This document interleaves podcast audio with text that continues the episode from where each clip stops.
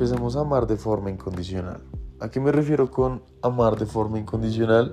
Es entregarse a las experiencias, entregarse a las personas, entregarse a abrir la cabeza un poco más.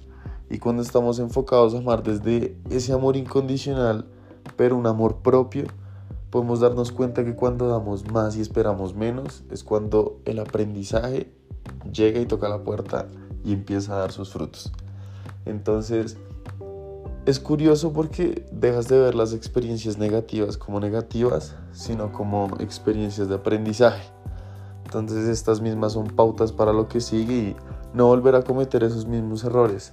Qué bello es aprender en amor, reconstruir en amor y moverse hacia adelante.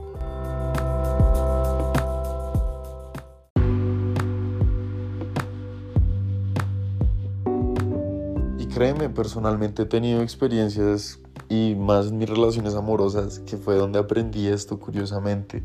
Y es que cuando de verdad no esperas nada y empiezas a ser tú mismo y te entregas a las experiencias, a mostrarte tal cual como eres, sencillamente dejas una buena imagen, así haya salido bien o haya salido mal, y te llevas un aprendizaje. Definitivamente, qué lindo es conectar con las personas, no rehusarse a no conectar con las mismas y a pesar de que te salga mal, sepas que aprendiste algo que te va a cambiar y la siguiente vez no te vuelve a ocurrir. Para mí es algo muy significante porque es entregarse desde el amor a vivir, a conocer, a aprender.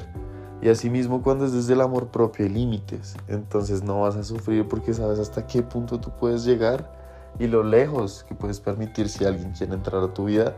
Y lo mismo aplica con proyectos, metas, trabajos, personas, con lo que quieres ponerle el ejemplo. A lo que voy es que te invito a que empieces a amar desde ese amor propio y de forma incondicional y créeme que el aprendizaje ya sea positivo o negativo,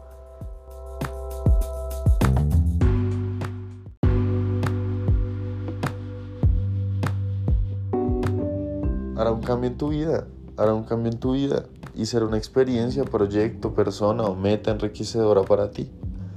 Entonces la invitación del día familia estoy un poquito mal de la voz, pero pues nada, no, no quería fallar al podcast. Entonces espero que tengan una feliz noche y que estén muy bien. Amigos, los quiere.